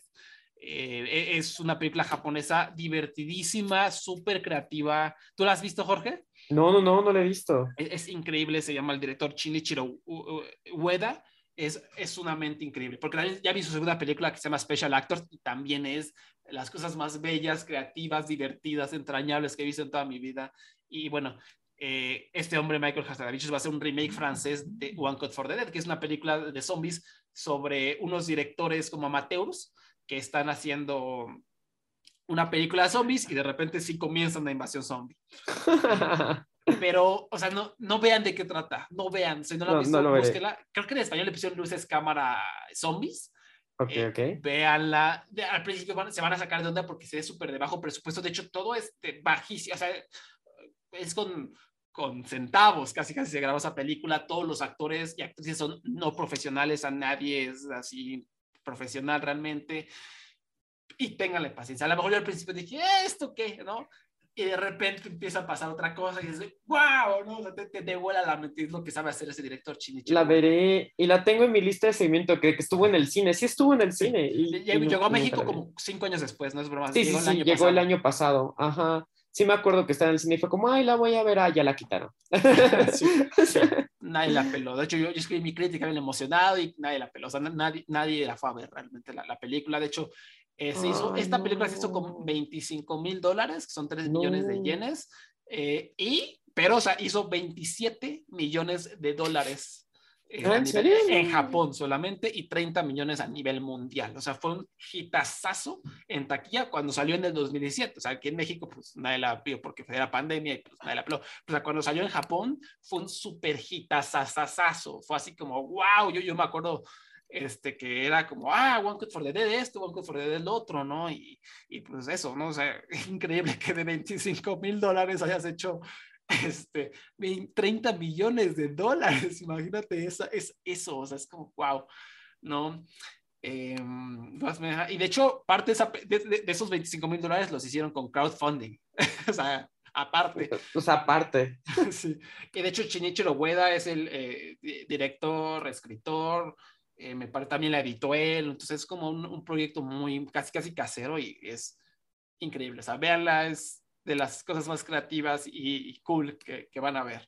¿no? Hasta hicieron como por ahí unas secuelas spin-off chiquitas, eh, hay un, como un Blu-ray edición súper especial de esto y del otro, entonces muy, muy, muy buena película. Y también después de ver One Cut for the Dead, of the Dead, perdón, vean su si- siguiente película de Weda que se llama Special Actors, que es maravillosa sobre una, una asociación de, de actores que se dedican a, como hacer cosas, son contratados por gente normal para, por ejemplo, llorar en los, en los funerales, ¿no? O, cosas así, ¿no? Fingir que eres un héroe para tu novia, cosas así. Eh, pero está muy divertido. O sea, esa es como una pequeña premisa porque tiene un tema mucho más grande. Hay un culto, está tremenda, es divertidísima y muy linda. Es un Shinichiro Ueda, te adoro. Entonces vean esas dos. Y ahora, pues digo, Michael Hazanavicius está haciendo un remake de One Cut for the Dead, que no sé qué pensar. De hecho, esta película iba a estar en, en Sundance, fue anunciada para Sundance, pero cuando el festival anunció que iba a pasar de presencial a solamente virtual, porque incrementaron lo- los casos de la variante, eh, pues Hazanavicius dijo, no, ni madre, solo presencial, ¿no? Es de, esos- directores, ¿no? Este, Oh, ok, me, ok, me- ok. me parece bastante desagradable eso, ¿no? De que no pienses en la gente que no tiene accesos, a la gente que es discapacitada, a la gente que no puede ir a festivales, pero, pero bueno, cada quien. Eh, y en este caso, pues ya, ya, no, ya no subo en sondas. Y pues entonces su estreno va a ser hasta Cannes, va a ser como la noche de apertura, que fue raro. Normalmente ellos eh, anuncian como meses antes cuál va a ser la gran eh, noche de estreno, ¿no? Que pues, el año pasado fue Annette, ¿no? Y tres meses antes era Annette, Annette eso, el otro, ¿no? Y aquí, pues no, se, se apenas hoy se anunció junto a la competencia. No sé si eso sea buena señal o mala, pero pues no, no sé qué pensar. O sea, One Cut for the Dead es una película preciosa, increíble, y no, no veo cómo algo la pueda superar y no veo cómo algo pueda eh, sorprenderte de la manera en cómo lo hace. Entonces, este, pues a ver, ¿no? Sí, además, eh, bueno, Michelle Hazanavicius desde que hizo The Artist no ha hecho nada como Sí, que haya no. sonado tanto, ¿no? O sea, Nada. en realidad. O sea, como que The Artist fue su gran, gran película y pues, eh, pues veamos, veamos. Yo la verdad, después de The Artist, que a mí me fascina The Artist, pero no, no he visto nada más de él. Entonces, veamos qué, qué, tal, qué tal sale. Veré primero la que dices. Veré primero la original. A ver, a ver qué tal. Sí, por favor, por favor, es, es una maravilla. Eh, también por ahí vale la pena destacar que en la fuera de competencia, ya se había anunciado hace algunas semanas, va a estar Elvis de Baz Luhrmann, a ver cómo le va, que a lo mejor aquí puede ser su gran inicio rumor a temporada de premios. Está 3000 Years of Longing de George Miller, director de Mad Max, por supuesto que trata como sobre un genio, ¿no? Que se le aparece a esta mujer y, y le dice que le va a cumplir como unos deseos, siempre y cuando lo, lo ayude a liberarse. Suena como Aladino, básicamente, pero ah, es protagonizada por Tilda Swinton y e Idris Elba. Que, para mí Idris mm. Elba no es un buen actor, eh, aquí pueden golpearme, para mí está sobrevalorado, pero a ver si aquí me cae el hocico, a ver si aquí me cae el hocico. ¿No, te gusta Idris Elba? A, mí en todas las películas hace el mismo papel y, se me hace que no tiene carisma, se me hace que está guapo, sí, y te le quedas bien y se te cae la baba, este, pero, Eso es cierto, sí. pero no, para mí hace el mismo papel una y otra vez y cuando tiene que mostrar algún matiz que, que ayude a elevar la película nunca lo hace. por eso pero salió en Cats, Ricardo. Fue Macavity. Macavity, le canto mal, ¿Qué tal? Tilda Swinton, al menos ella siempre es, es, es garantía de, de que algo interesante va a ser. Creo que elige muy bien sus proyectos ella en general. Sí, y es George Miller, ¿no? Entonces, sí, es George Miller, ajá, justamente, sí, sí, sí, está. También, también va a estar Top Gun Maverick de Joseph Kosinski, de Tom Cruise, que a mí a Top Gun 1 se me hace espantosa, gringada, es el tipo de gringada que, que, detesto. A mí nunca me ha gustado Top Gun, ¿verdad? Nunca le he visto como el, el encanto, no sé, no sé. Yo, no, yo no pues entiendo qué tiene, yo no entiendo qué les gusta, se me hace de, de, lo más deplorable que es el cine sí, nunca, nunca he entendido. Bueno, Tom Cruise sale allí, jovencito, me acuerdo está muy guapo. Pero fuera de eso, no, no nunca, nunca me encantó Top Gun tampoco. O sea, y creo que no ha envejecido muy bien. O sea, o sea es de esas películas que las ves y se ve, se ve vieja, o sea, se siente vieja, se siente. Entonces, como que no, no estoy tan, tan emocionado por el, la secuela, pero a ver, uno se sorprende. Tampoco no, es que esté aquí porque es la gran película. también ellos les gusta meter como esta película taquillera, ¿no? De repente, el año pasado estuvo Rápidos y Furiosos, la sí, La de, sí, no, no, la que se van al espacio. Ay, no. Entonces, pues bueno. Eh, y luego hace proyecciones en la playa y toda la cosa, ¿no? A ver a ver cómo se pone después. Proyecciones especiales, aquí es lo que me gusta, ¿no? Eh, también se me hace un poco feo de Canes que los documentales no los tengan en competencia, los tengan ahí como, ah, sí, proyecciones especiales. Se me hace... eso, es, eso es cierto, eso es algo que también. antes sí ha habido documentales, o sea, Michael Moore ganó la Palma de Oro, me acuerdo, eh, si no me equivoco. Y ¿por qué ya no compiten documentales? O sea, o... No sé, no sé, incluso de hecho el eh, Cousteau, eh, Jacques Cousteau, eh, el famoso aventurero del océano, ellos grabaron un documental en el océano y fue como uno de los más de los documentales más importantes porque fue como wow no de hecho todo eso que conocemos como documental de ah sí la vaquita marina no digamos que eso lo inició porque la gente nunca había visto el océano. Fue como qué qué es esto no y esa, ese documental ganó la Palma de Oro en su debut fue como, wow, esto nunca lo habíamos visto en nuestra vida, ¿no? Y sí, o sea, por eso, y lo que acabas de decir, ¿no? Eh, o sea, hay una tradición y ¿por qué no se ha seguido? ¿Quién sabe? Porque aquí te puedo decir que yo ya la vi en Sundance All That Rates, puede ganar la palma de oro así, fácil, fácil, la puede ganar.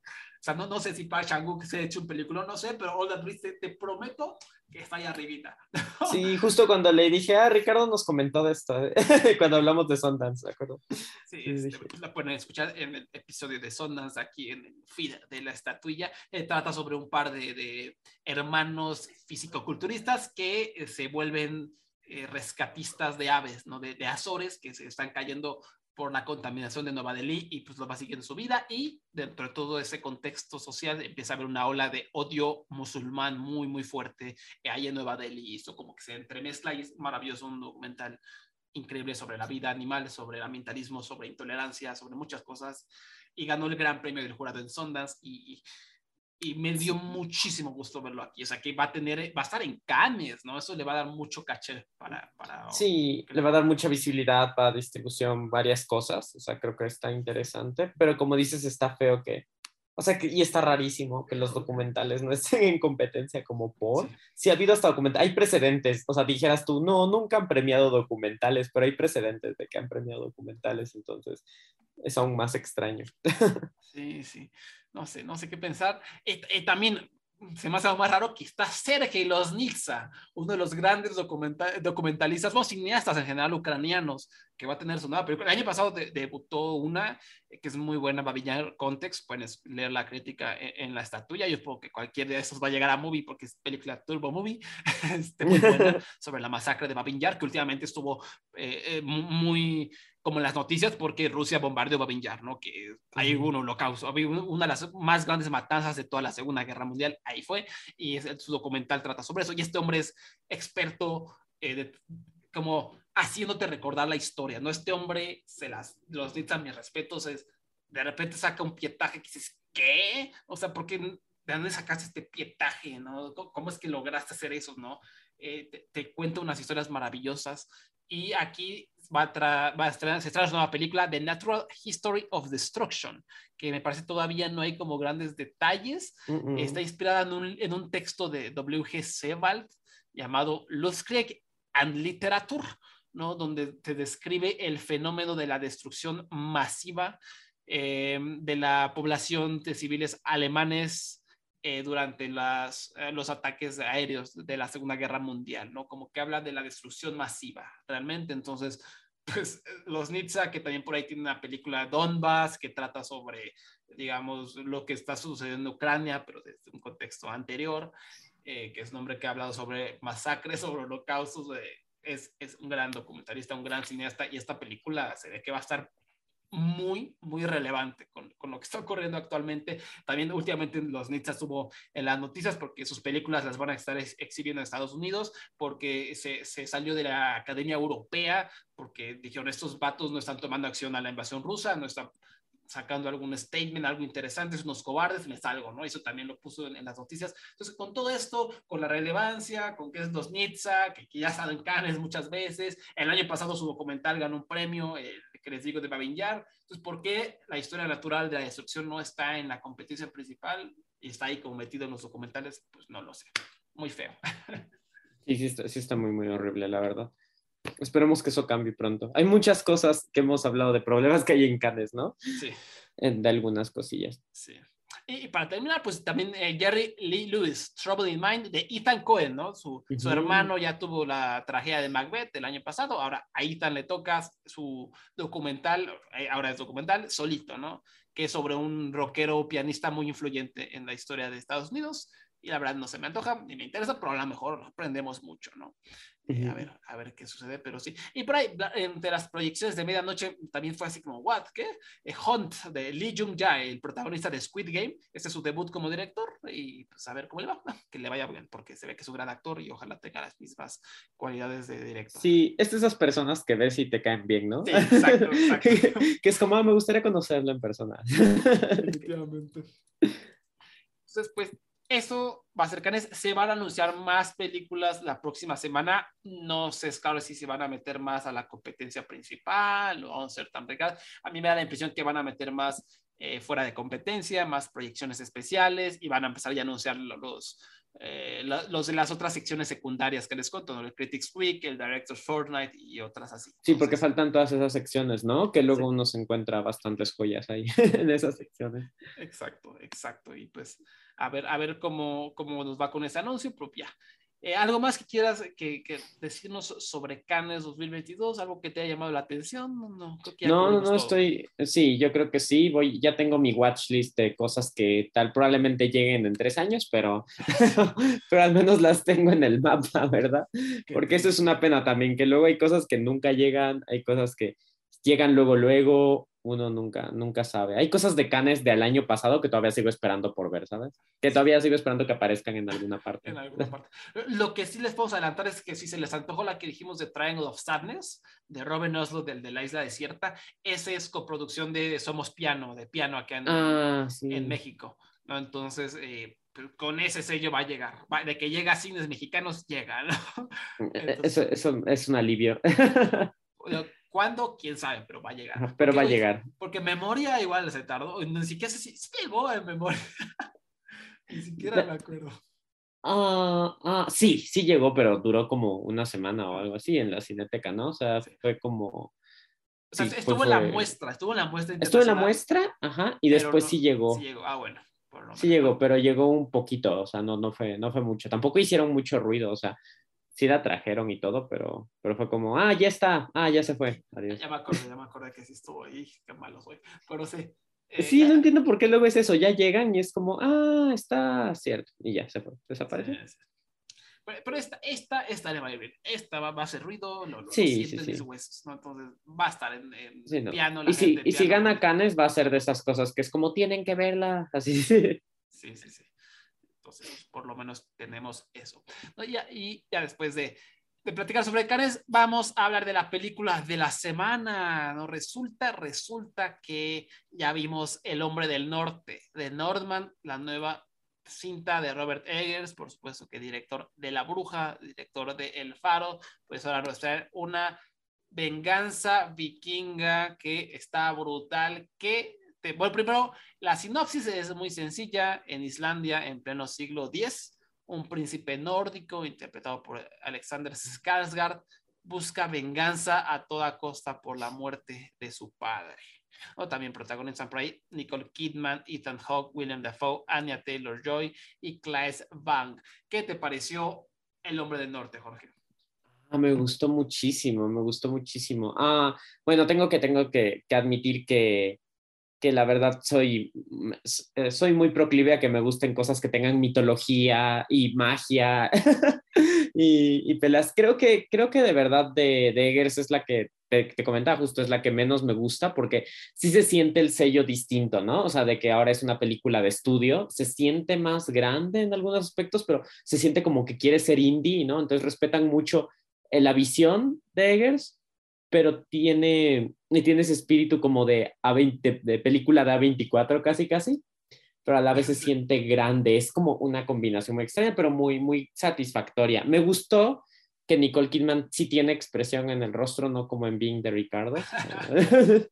Ah, no, y todo está, es- es- está brutal, eso sí, está, está muy violenta. Yo sí tú, me retorcí en mi asiento varias veces, pero... Las escenas de acción son tremendas. Sí, sí, sí, no, tremendas. no, grandes, es que es grande, es las películas que se sienten grandes, ¿sabes? Entonces, yo estaba muy, muy, muy sumergido en la trama, en toda la magia, y, y se nota también que es una película de estudio porque todo el tiempo están pasando cosas, ¿sabes? O sea, eh, eh, pasa una cosa, pasa otra, pasa otra, pasa otra, no te da tiempo de descansar, y creo que en el buen sentido, porque, eh, porque la verdad es que la trama es bastante... O sea, pasan muchas cosas, pues. No voy a spoilear qué ocurre, pero ocurren muchas, O muchas sea, cosas. Es, es sencilla lo que decimos, es un vato buscando venganza, pero Sí. pasan muchas cosas. Ajá, pasan muchas cosas en medio de esa venganza.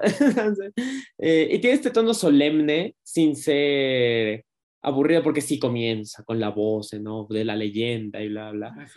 Pero, pero es bastante digerible, la verdad. Esto, estuve muy, muy fascinado con la película y, y me, encan- me encantó, me encantó, me pareció, me pareció muy, muy buena. ¿A ti? ¿A ti qué te gustó? Sí, igual ¿Te me, gustó? me, me gustó bastante, ¿no? Es visceral, o sea, hay, hay momentos en los que como que me dan ganas de pararme y, y pegarle al aire, ¿no? Así como, Sí. ¡ah! ¿no? Y gritar, y como, ¡sí! ¿no? De repente me sentí en las luchas, eh, y- pero tampoco está tan bombástico como las luchas, obviamente.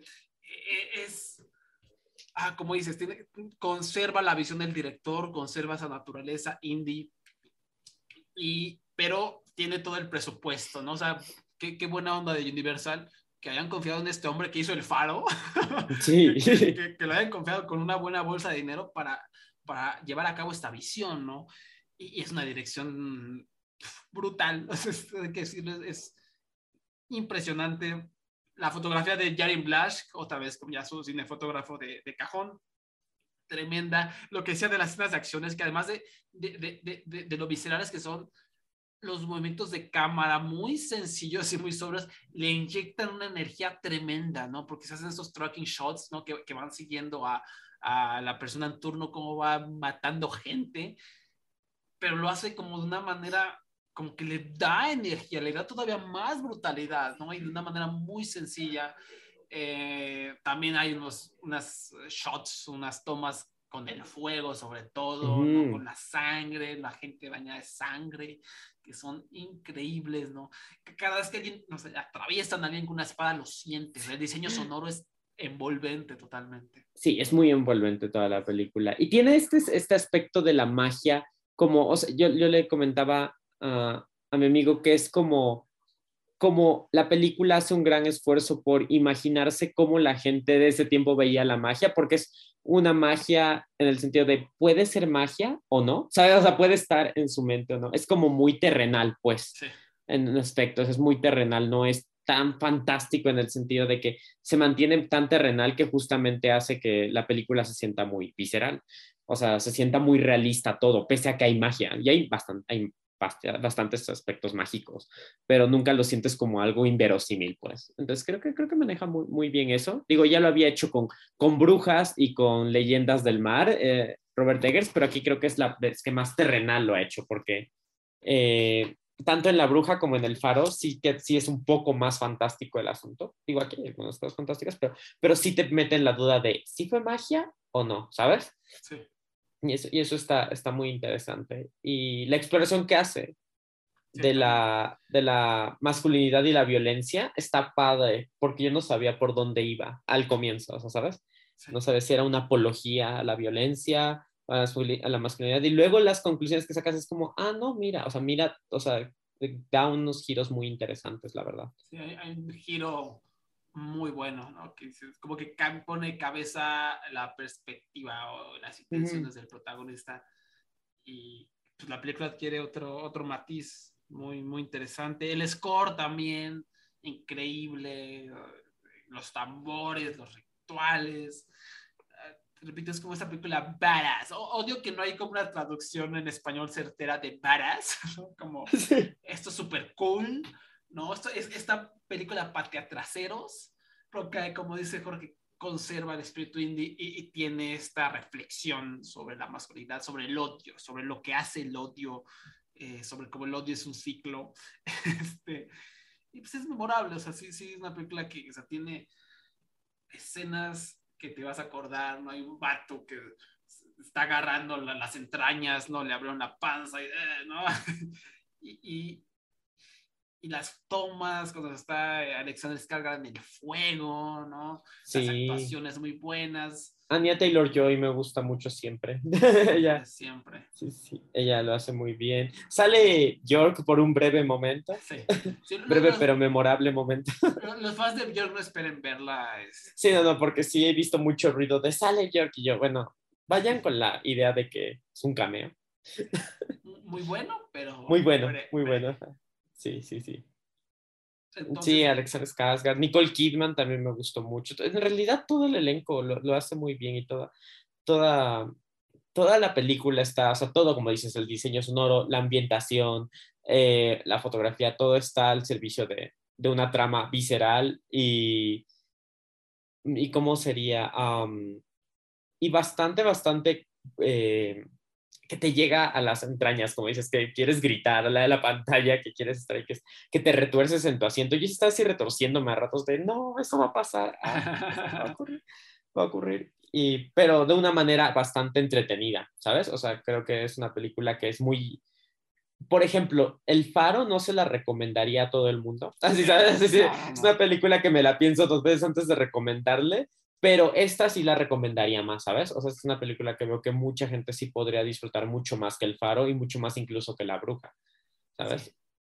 Sí, incluso empiezo a pensar, esto se lo pondría mejor a mi papá, eh, que le gusta Ujú. películas de acción. Pues sí, ¿no? O sea, hay acción, está entretenida, se mueve bien. O sea, a pesar de que dura dos horas y, y 15 minutos, creo que se mueve a muy buen ritmo y eh, tiene la escena de acción justo, ¿no? En los momentos apropiados. Y, y- no sé, o sea, simplemente como la, la escala épica que tiene es muy llamativa. Y yo tuve, tuve la mala fortuna de verla en una pantalla que, o sea, no era el mejor proyector de Cinepolis, se veía oscurona la pantalla, se veía como sucia, y eso, eso le pudo haber restado mucho a, a mi, a mi amor a la película, y pues no, o sea, es tan envolvente que, sobre todo con el sonido, que pude Ujú. como superar esa, esa barrera. Sí, totalmente, totalmente de acuerdo. Esto es recomendable.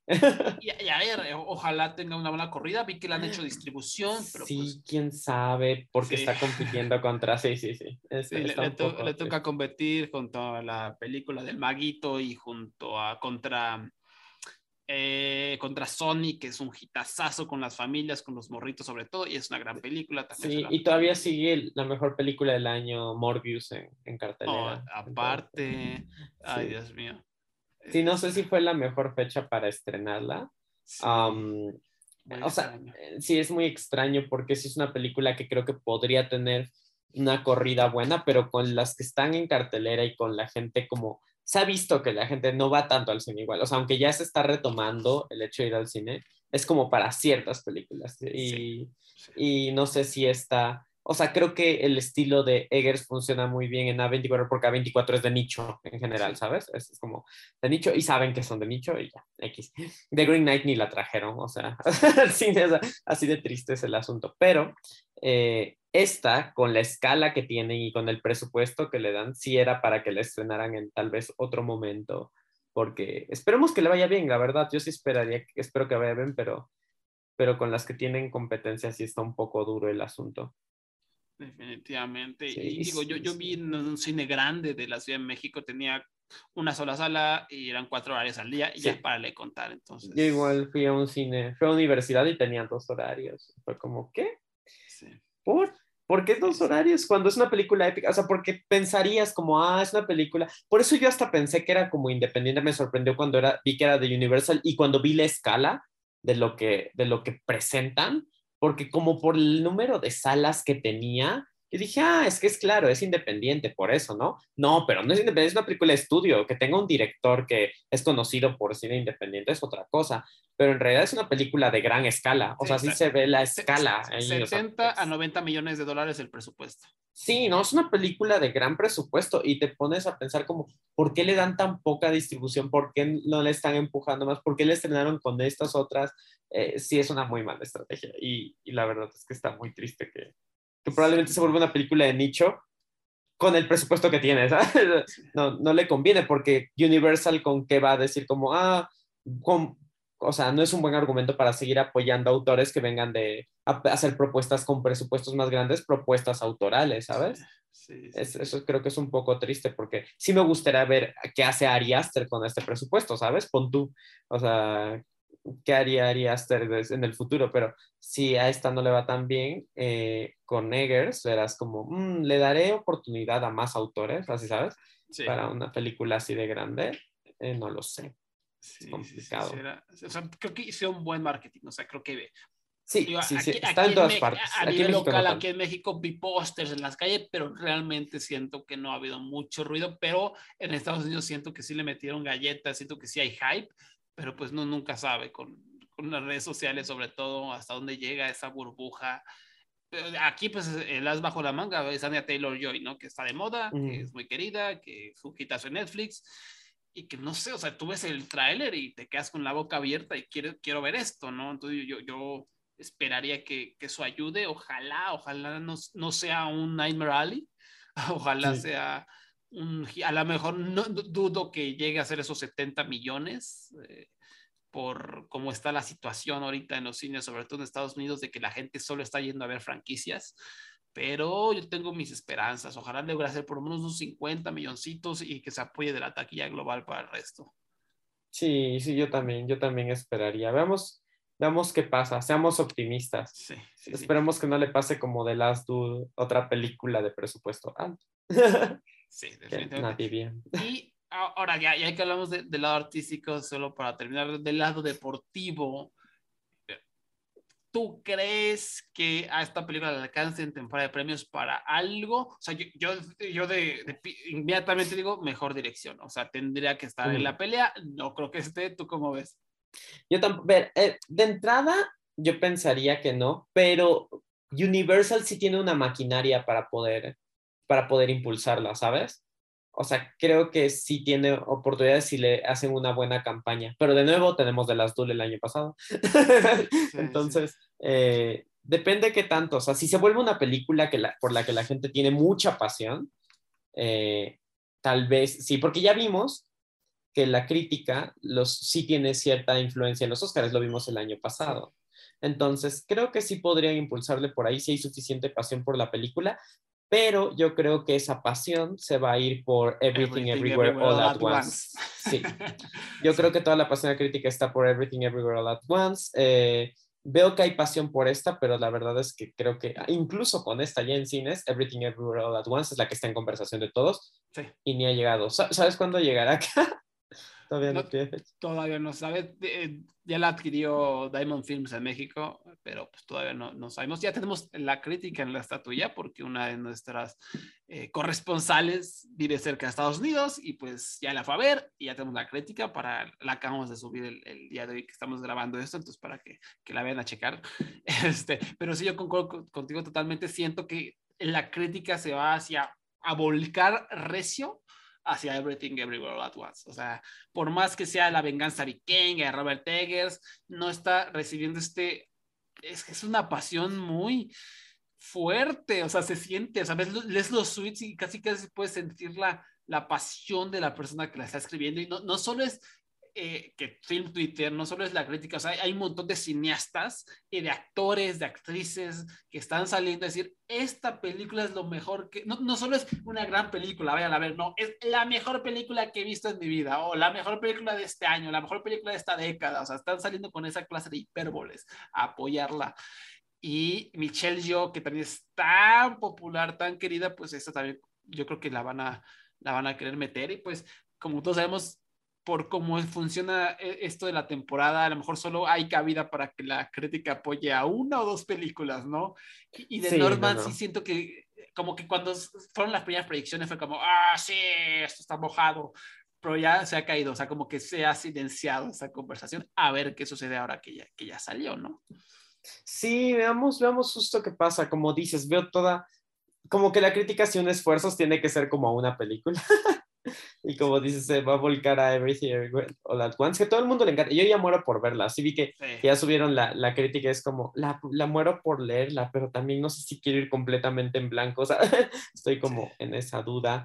Pero sí, sí estoy, sí estoy muy, muy intrigado por todos los comentarios increíbles que he escuchado de esa cosa. Y de Norman he escuchado cosas muy buenas, pero he escuchado cosas, o sea, y he visto en Film Twitter muchos tweets y lo que quieras, pero un discurso un poco como cuando sale la tragedia de Macbeth, ¿sabes? O sea, un Ah, sí. poquito como ese tipo, es como que miren qué impresionante, miren que la gente que le gusta, le gusta mucho, pero no es tanta gente como, como Everything Everywhere All at Once, entonces pues a ver qué tal. Lo que sí dice es que tiene un poquito más de alcance lo que hicimos del marketing, porque Sí. yo en, en mi, en un grupo que tengo, una página que escribo de lucha libre, son básicamente puros gringos, la mayoría, Ujú. y blancos, la mayoría, eh, tipazos todos, eh, están hablando de Norman. Fue así como, ah, sí, ya va a ser esta película, ¿no? Ah, sí, he estado viendo mucho William Dafoe, William Dafoe, lo recuerdo que sale, ¿no? Y están hablando y fue como, ah, órale, ¿no? O sea, como que en general solo, hay- ah, solo hablan de, ya sabes, de, de Marvel, de DC, de, Mm, del blockbuster que va a salir, ¿no?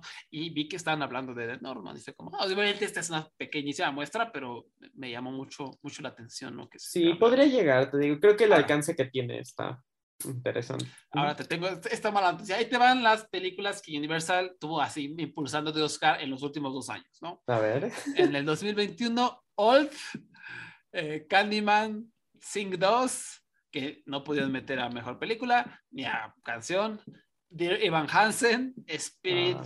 eh, que- Untamed, que dijeron que estaba muy buena, pero pues aquí nadie la vio. Boss Baby, Family eh, Business, o sea, Boss Baby no. 2. Eso fue en el 2021. En el 2020, The King of Staten Island, que no nadie peló. Trolls World Tour, Cruz, La Nueva Era, El Hombre Invisible y eh, News of the World, la de Tom Hanks. Entonces, este, pues... Y solo metieron Cruz, ¿no? Cruz oh, sí, sí lo lograron No, meter, no, no, o sea, la metieron en los gremios, pero a la mera hora no la, no la No, nominaron. fue de No- esas, fue como Sing 2. Sí, fue, fue como, como- exactamente. Fue así, no, qué buena. Le- pasó dos veces, porque aquí Sí. eh, ese año se la ganó Sean the Sheep a Cruz y ahora pues, Mm. Feliz se la ganó así, no merecidamente, o no sé qué, o la de Disney, la de la, el dragón.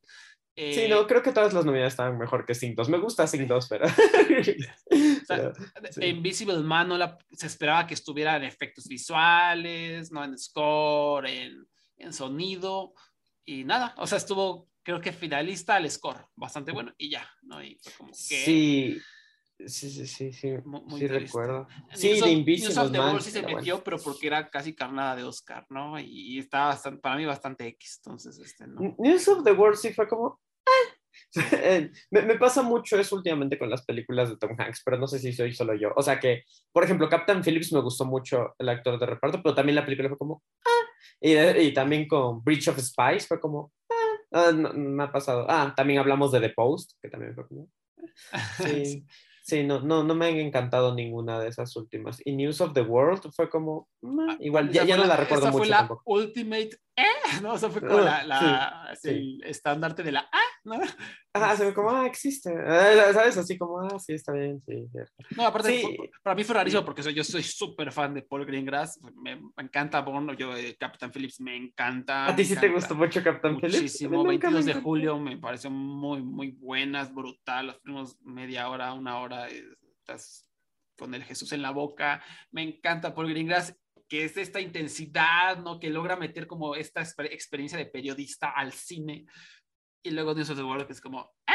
que es como Tom Hanks, ¿no? En, en el viejo este, ¿no? Y es como, ah, pues va. Ajá, sí, y lee noticias. Sí. Sí. O sea, está, está pues, bonita, eh, está bien lo hecha, pero mm, fue, fue muy extraño. O sea, pasar de 22 de julio, ¿no? O sea, que si no la han visto está en Netflix, vean la primera hora, es como, ah, no, estás, estás blanco, o sea, estás blanco de- de- del miedo, ¿no? Con una tensión a tope. Igual Captain Phillips creo que es muy tensa. eh, y los News of the World, ¿no? Es como, ah, vamos a cabalgar en el viejo este. Vamos Y esa fue la única que lograron, que lograron meter el. Sí. Ah. E- Entonces sí, sí, como que esto no me da buena espina, sobre todo con lo de The Invisible Man, que yo entiendo que es de terror, la academia esto, la academia el otro, pero fue muy taquillera, fue las pocas películas que se vio en 2020 antes de la pandemia, Sí. era para efectos especiales por lo menos, para, para, para eh, sonido y pues... Y además tuvo muy buenas reseñas, o sea, Sí. creo que a todo el mundo le gustó esa Sí, película, sí. ¿sabes? sí, Esa, sí, sí. Qué triste. Entonces, pues sí, eh, soy el, el, el ave de mal agüero, pero a lo mejor por ahí este, de Norman le, le pasa lo mismo. No me sorprendería en lo absoluto, pero estaría lindo que, que se le dé un poco de, de Sí. amor, por lo menos a la Además, foto, a la música, algo, no sé. Al Ay, es que el problema es que también los Oscars luego quieren hacer su cota, o sea, su cota de cubrir películas de ciertos temas, así. Sí. Ya tengo una película de un hombre que busca venganza en Batman, ya no voy a nominar a Norman, así como si no pudiera haber dos películas buenas del mismo tema, ¿sabes? Así es Sí, como que, ah, ¿qué Coming of Age nomina mejor película? ¿Licorice Pizza o Worst Person? Licorice Pizza, ¿sabes? O sea, como que dicen, quiero nominar de todo y no quiero que haya repeticiones casi, casi, entonces también Batman sigue mucho ese perfil, ¿sabes? De, de Norman, de película de un hombre que busca venganza y que... Que o sea, literalmente pod- es la venganza, ¿no? Sí, ah, yo soy la venganza, sí, cierto, sí. Sí, sí, exacto. Entonces, creo que cubre varias cosas que, que si no es un hit, o sea, si es un hit, creo que sí podría entrar, ¿sabes? O sea, si, si le va muy bien, o sea, si pese a todos estos obstáculos que decimos, le va muy bien, podría entrar porque sí sería como, ah, un hit de una película, de un director, el discurso cambia, pero si no es, es como... Además me molesta mucho eso de que, de que los medios automáticamente es- se lanzan a describir algo como un fracaso en taquilla, así como Sí. si fuera el mayor fracaso de la vida y es como, con The Last Duel le pasó eso y fue como, güey, es pandemia. O sea, Es muy, es muy desagradable la manera en cómo lo, lo abordan. O sea, sí es importante reportar porque es el negocio, ¿verdad? Al fin y al cabo, esto es un negocio por la manera en cómo lo hacen. El enorme fracaso de la película, no sé qué, ¿no? Y, y ni siquiera. hay- Y hay algunas veces que esas películas les va bien en otras partes del mundo y ni lo, Ajá. no pelan eso, ¿no? Pero siempre como que los tachan y, y me parece que. Ahí se nota también mucho el racismo, Jorge. El año pasado hubo algo muy desagradable que cuando salió In the Heights, le fue no súper bien, pero le fue bien, fue de las primeras películas como fuertes de, de la pandemia, o sea, todavía ya, de- perdón, post pandemia, o sea, ya abrieron los cines, vamos a intentar recobrarnos con un musical en verano, no le fue súper bien, pero le fue bien. Y todas Sí, personas que estás, que estás diciendo, un fracaso horrible en la taquilla, ¿no? La peli, esto demuestra que los latinos no son taquilleros. Salió West Side Story que hizo todavía menos. ah, fue como, ah, dentro de lo esperado, no estuvo tan mal, ah, porque es, es don, don Steven Spielberg, ¿no? O Sí, la cobertura fue muy horrible. Yo justo, me acuerdo que la, la taquilla de, o sea, de West Side Story, no, no la, o sea, aunque era baja, O sea, era como más o menos como Heights. No la anunciaron como, porque siempre es la palabra flop, ¿no? It's a Sí, flop. y cuando West Side Story es como, ah, West Side Story eh, struggles in the box office, ¿sabes? Sí, pero, ajá, sí. pero In the Heights, it flops in the box Sí, office. People is not ready to, to return to cinemas.